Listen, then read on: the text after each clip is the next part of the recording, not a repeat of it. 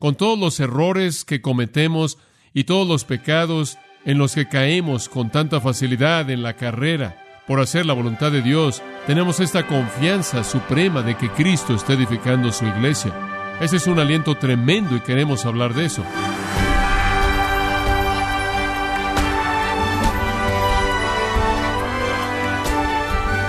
Bienvenido a su programa Gracias a vosotros con el pastor John MacArthur.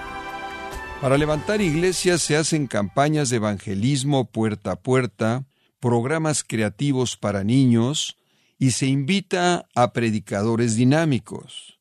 Pero, ¿cómo es que Cristo edifica su iglesia?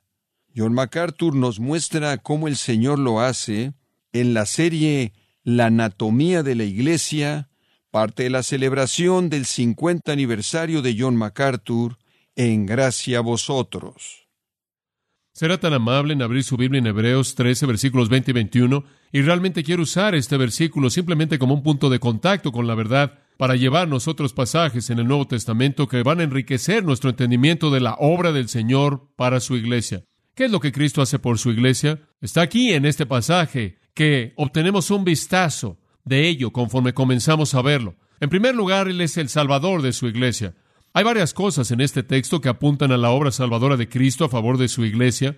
La primera que señalé fue su nombre Jesús, Señor Jesús en el versículo 20. Jesús debía ser su nombre, dice Mateo 91, y llamará su nombre Jesús porque él salvará a su pueblo de sus pecados. Ese nombre significa Jehová salva, es Yeshua o Joshua del Antiguo Testamento, significa Jehová salva, entonces su nombre mismo es el nombre de uno que salva. Antes el escritor de Hebreos en el capítulo 2, en el versículo 9 y 10, escribió, pero vemos a Jesús, quien fue hecho un poco menor que los ángeles para el sufrimiento de la muerte, coronado con gloria y honra, para que él, por la gracia de Dios, gustara de la muerte por el hombre, porque convenía a él, para quien son todas las cosas y por quien son todas las cosas, al llevar a muchos hijos a la gloria, el hacer al capitán de su salvación perfecto mediante sufrimientos. Jesús es el que gustó la muerte. Para todo hombre, Jesús es el que se volvió el arquegos, el pionero, el capitán, el líder, el que abrió la brecha, el que comenzó la salvación. Él fue hecho perfecto en su propia ofrenda de sí mismo. De hecho, el nombre Jesús habla de nuestra salvación tanto que el escritor en Hechos 4.12 dice que ningún otro hay salvación bajo el cielo por el cual podamos ser salvos en el nombre de Jesús. Entonces su nombre mismo aquí habla de su obra salvadora. En segundo lugar, en Hebreos 13:20, Él es el pastor. Es un pensamiento hermoso, hermoso. Él es el gran pastor de las ovejas, dice. Como el Salvador Él ama y edifica, y como el pastor Él tiene algunas funciones excepcionales y especiales también. Pero en primer lugar, lo que queremos señalar es que Él es el gran pastor. En contraste a todos los pastores que simplemente son terrenales, Él es el gran pastor. El Salmo 77:20 dijo de Moisés, Tú guiaste a tu pueblo como un rebaño por mano de Moisés y Aarón. Y ellos fueron pastores, pero no grandes pastores. Tres veces en el Nuevo Testamento llama a Jesucristo el pastor. Juan 10, Él es el buen pastor. Primera de Pedro 5, Él es el príncipe de los pastores. Y Hebreos 3, Él es el gran pastor. Buen pastor, príncipe de los pastores y gran pastor. Y sabe una cosa, en las Escrituras conté más de una docena de lugares, por lo menos en donde la Biblia identifica a personas impías como naciones con este título. Eran como ovejas sin qué? Sin pastor. Entonces, si somos creyentes,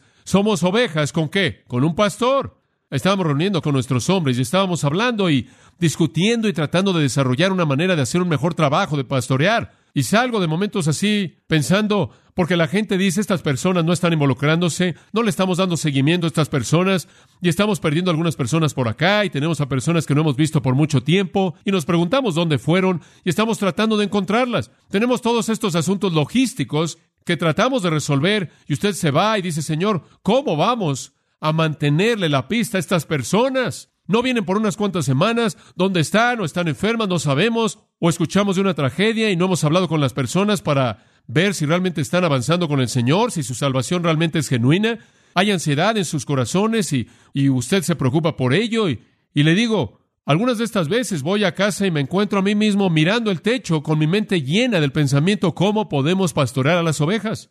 Pero somos confortados en esto, amados, que el gran pastor está pastoreando a sus ovejas. Creo que a veces pensamos que si una persona se salva y no se mete en algún programa de seguimiento van a perder su salvación. Tenemos que ayudarle al Espíritu Santo. Usted no puede dejar a la gente en manos del Señor. Tiene que meterlos en el programa. No estamos desequilibrados en eso.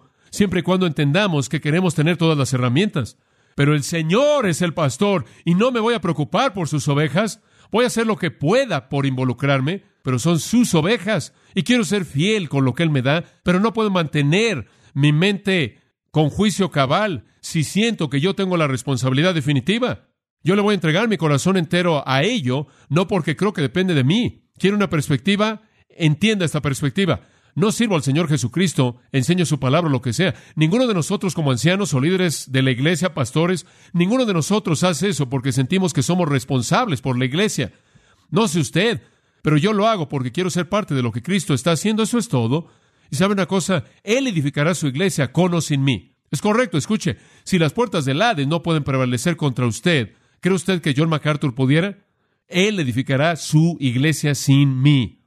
Pero yo pierdo, y mi servicio de todo corazón a Cristo y nuestro servicio entero de todo corazón a Cristo no es para ayudar a Dios, lo que de otra manera Él no podría hacer, es para ser parte de lo que Él está haciendo. ¡Qué gozo! Y entonces pastoreamos con todos nuestros corazones de la mejor manera que podemos. Pero cuando se nos acaban los recursos y no sabemos qué hacer o qué decir, no nada más no sabemos cómo cuidar de la gente y satisfacer sus necesidades como debieran ser satisfechas.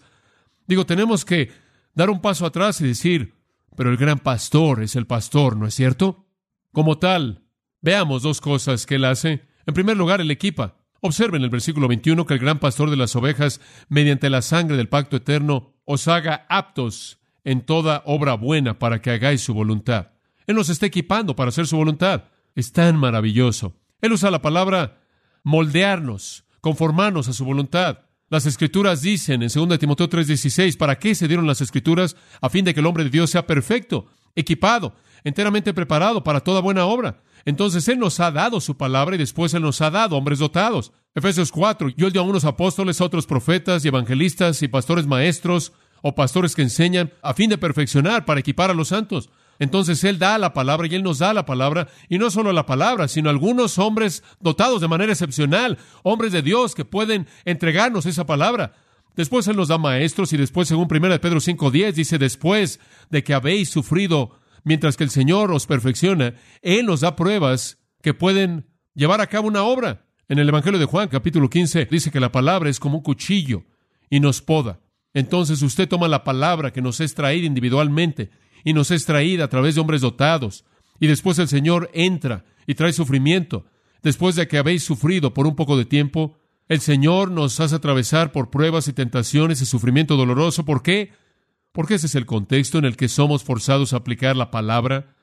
Como puede ver, cuando yo estoy en la lucha, cuando he estado luchando con el pecado y luchando con el sufrimiento, enfrentando la ansiedad y el dolor y la tristeza en mi vida, cuando estoy enfrentando los momentos de aflicción, esos son momentos cuando veo que está hirviendo dentro de mí, lo horrendo de mi propia pecaminosidad, y aprendo a odiar más el pecado.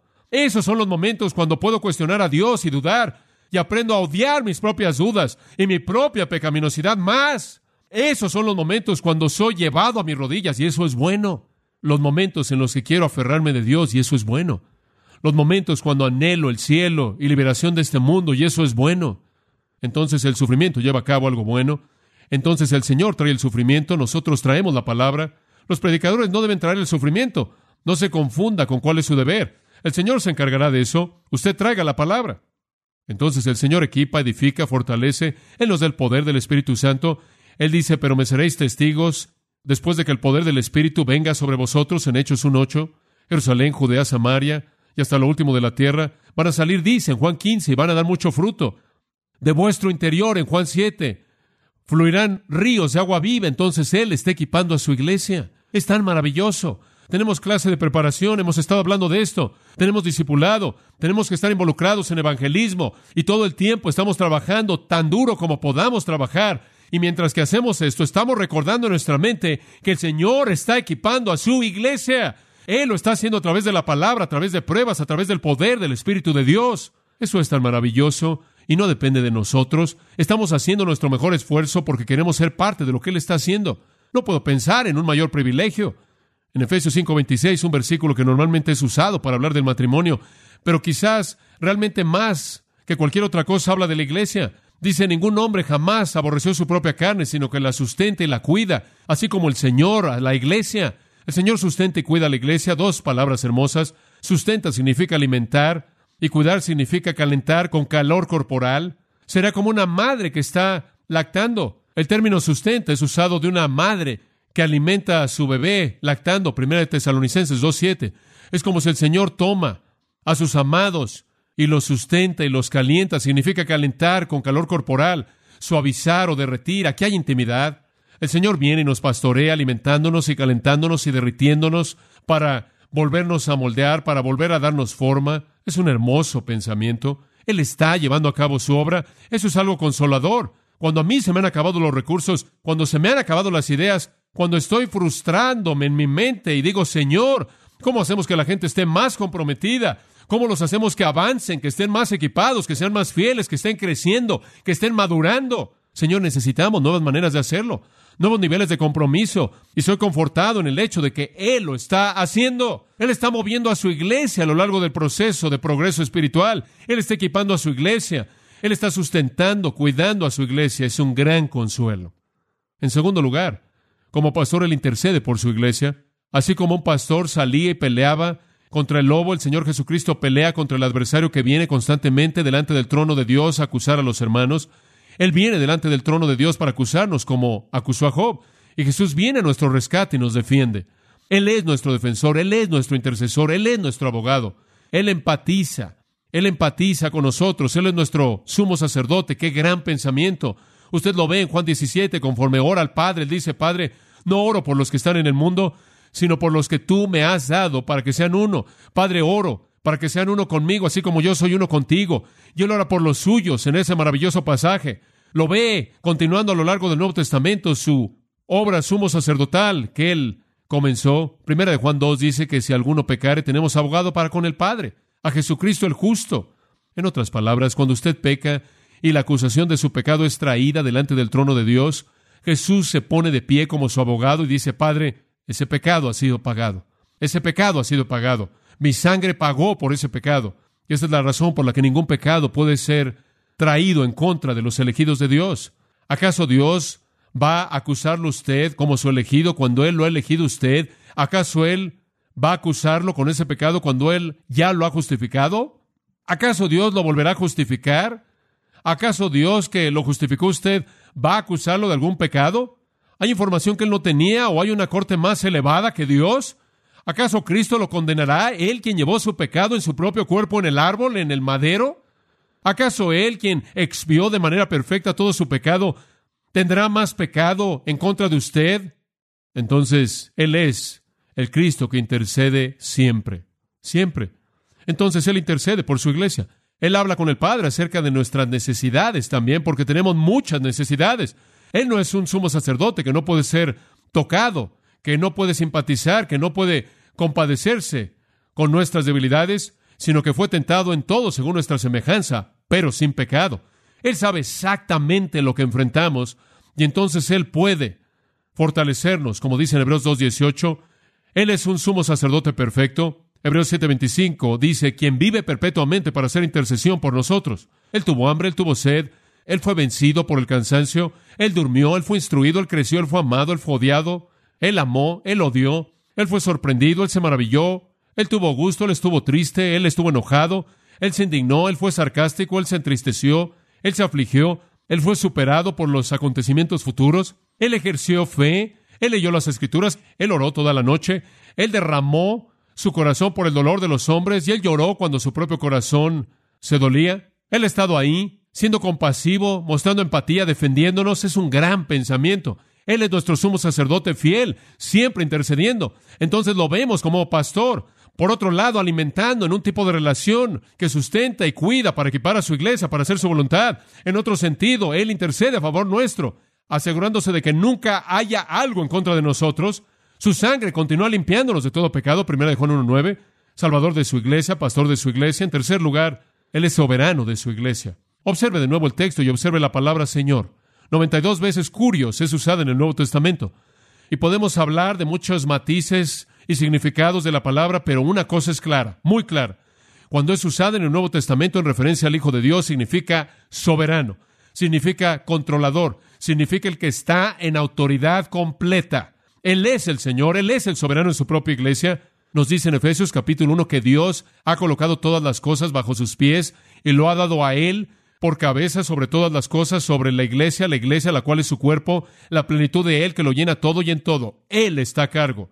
Colosenses capítulo 1 dice esencialmente lo mismo. En el versículo 19 dice, por cuanto agradó al Padre que habitase en Él toda la plenitud de la deidad.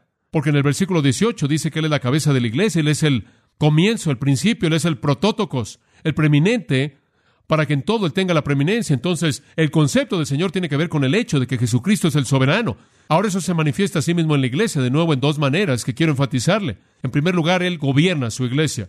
Como el Señor de su iglesia, Él gobierna su iglesia. Permítame decirle algo, si alguien le preguntare quién está a cargo de Grace Church, usted dígale Jesucristo.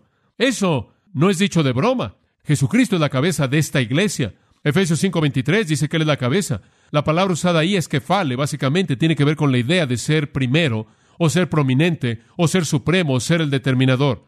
El que está a cargo, el soberano es la idea de nuevo, Él es la cabeza de su iglesia. Eso es repetido varias veces en el Nuevo Testamento. Y como la cabeza Él tiene la autoridad en su iglesia, Él gobierna en su iglesia. Lo ve en Apocalipsis 1 y Él está moviéndose entre los candeleros, cada uno de los cuales representa a su iglesia, y Él está manteniendo alumbradas las lámparas, y Él viene con pies de fuego y con ojos penetrantes conforme Él escudriña el pecado que necesita ser aplastado y sacado de su iglesia. Él es el Señor de su iglesia. Esa es la razón por la que en Mateo 18, en donde usted tiene el proceso de disciplina y el pecado está siendo enfrentado ahí, dice que cuando dos o tres están congregados, ahí estoy en medio de ellos. No es dos o tres en una reunión de oración, son dos o tres testigos que confirman el pecado de alguien en una disciplina. El pasaje entero trata de disciplina y Él no vacila en hacerlo, porque cuando usted ha llamado a los testigos correctos y ha afirmado el pecado, no necesita detenerse porque estoy ahí en medio de eso haciéndolo con ustedes. Entonces, ustedes solo están atando en la tierra lo que ya ha sido atado en el cielo y solo están soltando en la tierra lo que ya ha sido soltado en el cielo. Entonces usted actúa a favor de Cristo, es una gran verdad. Él gobierna su iglesia y él gobierna mediante una pluralidad de hombres piadosos, como siempre lo ha hecho, y esta es la razón por la que tenemos más de 50 ancianos en Grace Church y tenemos una meta. Nuestra meta única es hacer lo que Cristo quiere que hagamos. Ahora sabemos mucho de lo que Él quiere que hagamos porque está escrito aquí, y donde la palabra de Dios no habla y donde no tenemos información en las escrituras que hablen de algún punto en particular, depende de nosotros discernir la mente de Dios en oración, pensando en paciencia, esperar hasta que Dios abra para nosotros lo que quiere que hagamos. Esa es la razón por la que siempre hemos estado comprometidos con el hecho de que todo lo que decidimos, más de 50 hombres, es unánime o no lo hacemos, es unánime. Porque Dios solo tiene una voluntad y depende de todos nosotros que servimos como pastores bajo la autoridad de Jesucristo el saber cuál es su voluntad. Depende de nosotros saber lo que Cristo quiere hacer en su iglesia. Y vamos a buscar su mente hasta que todos nosotros lleguemos a un entendimiento de cuál es esa mente. Cristo gobierna esta iglesia. No quiero la responsabilidad ni ningún otro humano que piensa con claridad. Es bastante malo tener que responder por su propia vida sin tener que responder por una multitud de otras vidas. Entonces buscamos la mente de Dios mediante la oración hasta que el Espíritu de Dios revela su voluntad. Pero Él es el que gobierna su iglesia. Lo único que queremos hacer es discernir su voluntad. Eso es todo lo que queremos hacer. Queremos discernir su voluntad. Esa es la razón por la que vivimos según este libro. Eso lo simplifica. En segundo lugar, conforme pensamos en el Señor Jesucristo en su iglesia, Él no solo gobierna su iglesia, sino que Él enseña a su iglesia. Eso es parte de su gobierno. Él tiene la autoridad de ejercer en todo asunto y Él tiene la autoridad de revelar toda la verdad. Él es nuestro Maestro. Su voluntad es revelada a través de su palabra. Su voluntad es revelada a través de instrumentos humanos, pero Él es el Maestro. De hecho, Él le dijo a los discípulos en el Evangelio de Juan varias veces que este sería el caso. En Juan 14, creo que es el versículo 20, donde dice, sabrán que yo estoy en mi Padre, que ustedes están en mí y yo en vosotros. Van a saber estas cosas, van a saber muchas cosas. ¿Cómo van a saberlo? Versículo 26, el consolador, el Espíritu Santo, a quien el Padre enviará en mi nombre, Él os enseñará todas las cosas, Él traerá a vuestra memoria lo que yo os he dicho. Versículo 26 del capítulo 15, cuando el consolador venga, a quien os enviaré del Padre, el Espíritu de verdad, quien procede del Padre, Él dará testimonio de mí, Él les va a hablar de mí, Él les va a decir lo que necesiten saber. Capítulo 16, versículo 12, tengo muchas cosas que deciros que no pueden sobrellevar ahora, no obstante, cuando Él, el Espíritu de verdad, venga, él os guiará en toda la verdad. Él no hablará de sí mismo, sino que todo lo que Él oiga, eso Él hablará, y Él os mostrará las cosas que vendrán. y Él me glorificará porque recibirá de mí y os lo dará a vosotros. Como puede ver, entonces el Señor mantiene el control en su lugar. Él gobierna y Él alimenta y Él enseña a su iglesia a través de la palabra y el Espíritu. Entonces, cuando vamos a la palabra de Dios, vemos lo que es claro en la palabra y dependemos del Espíritu. Esa es 1 Juan 2, 20 y 27. Dice, pero nosotros tenemos una unción de Dios. No necesitamos maestros humanos, tenemos una unción de Dios. Eso es terrenal, maestros humanos fuera del reino que no conocen la palabra de Dios. No necesitamos ese tipo de sabiduría porque tenemos una unción de Dios y la unción no es ninguna otra que el Espíritu Santo. Entonces tenemos la palabra de Dios y al autor del Espíritu de Dios entregando la verdad a través de hombres dotados de Dios y de esta manera Cristo está guiando a su iglesia. No estoy aquí para darle mi opinión de nada. Si llegara yo a hacer eso, por favor sáqueme de la ciudad. No estoy aquí para darle mi opinión de nada, no estoy aquí para hablar de asuntos sociales que no se relacionan con la palabra de Dios. Estoy aquí para abrirle la palabra de Dios para que usted pueda conocer la mente de Dios y el corazón del Salvador, para que Él pueda enseñar a su iglesia. He dicho esto antes y lo vuelvo a decir. Yo solo soy un mesero. Yo no cociné la comida. Yo solo tengo que entregarla sin echarla a perder y traérsela a usted caliente. Finalmente, Él no solo es el Salvador quien ama y edifica su iglesia, y el pastor que equipa e intercede por su iglesia, y el soberano que gobierna y enseña su iglesia, sino que Él es el santificador que purifica y glorifica a su iglesia. Él es el santificador que purifica y glorifica a su iglesia. Observa el versículo 21. La meta definitiva es haciendo Él en vosotros lo que es agradable.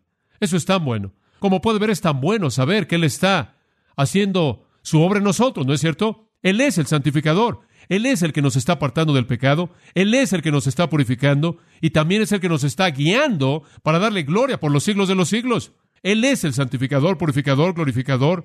Nos preocupa y usted también.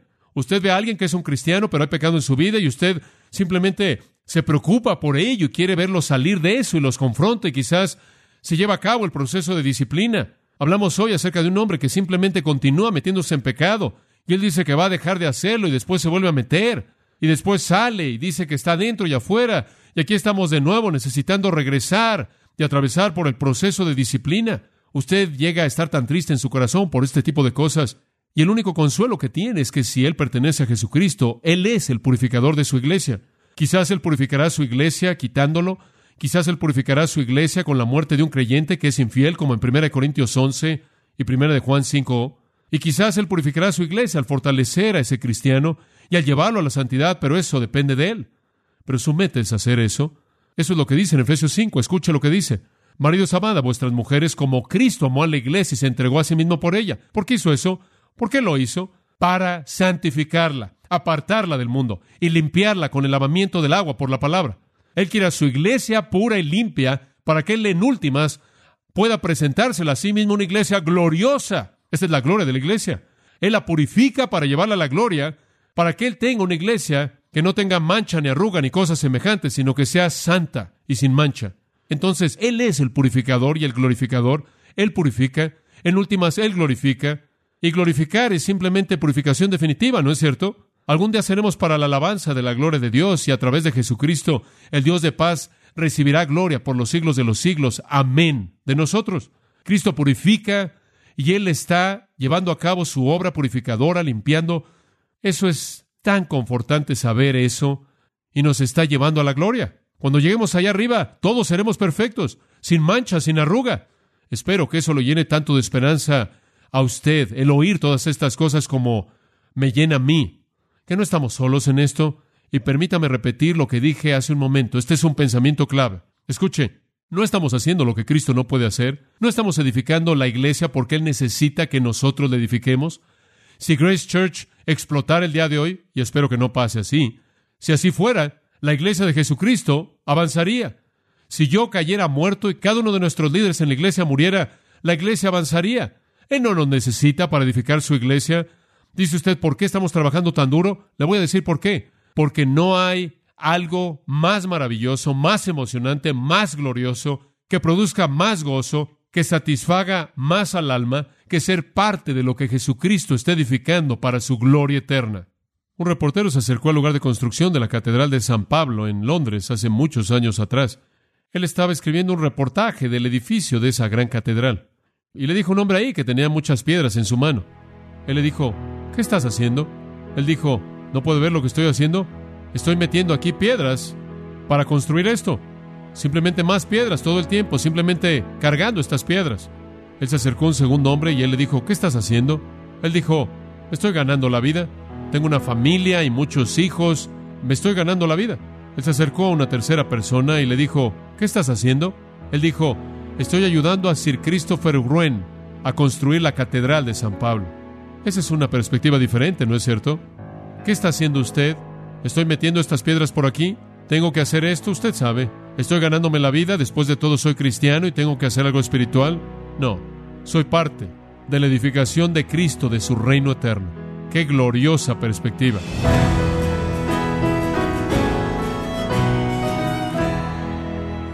Ha sido John MacArthur ayudándonos a entender nuestra responsabilidad con la iglesia local y el lugar que ocupamos en ella. Esto es parte de la serie titulada La anatomía de la iglesia, aquí en gracia a vosotros. Estimado oyente, nos complace anunciar la conferencia Expositores 2019, que se llevará a cabo los días viernes 27 y sábado 28 de septiembre en Los Ángeles, California. En esta ocasión el tema será Proclamando el Evangelio verdadero.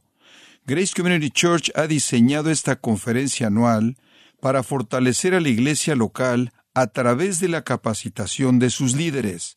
El pastor John MacArthur y Paul Washer serán dos de los predicadores principales de esta conferencia Expositores 2019. Para mayor información e inscripciones de la conferencia Expositores 2019, visite conferenciaexpositores.org. Repito, conferenciaexpositores.org. Si tiene alguna pregunta o desea conocer más de nuestro ministerio, como son todos los libros del pastor John MacArthur en español, o los sermones en CD, que también usted puede adquirir, Escríbanos y por favor mencione la estación de radio por medio de la cual usted nos escucha en gracia a vosotros. Es importante conocer no solo el país y ciudad de donde usted nos escucha, sino también la radio. Para quienes contactan nuestro ministerio por primera vez, pueden solicitar una copia del mensaje de promoción sin costo alguno, un mensaje por oyente únicamente. Si usted vive en los Estados Unidos o Puerto Rico, escríbanos a Gracia Vosotros, P.O. Box 4000, Panorama City, California 91412. O puede escribirnos a través del siguiente correo electrónico radio arroba gracia.org.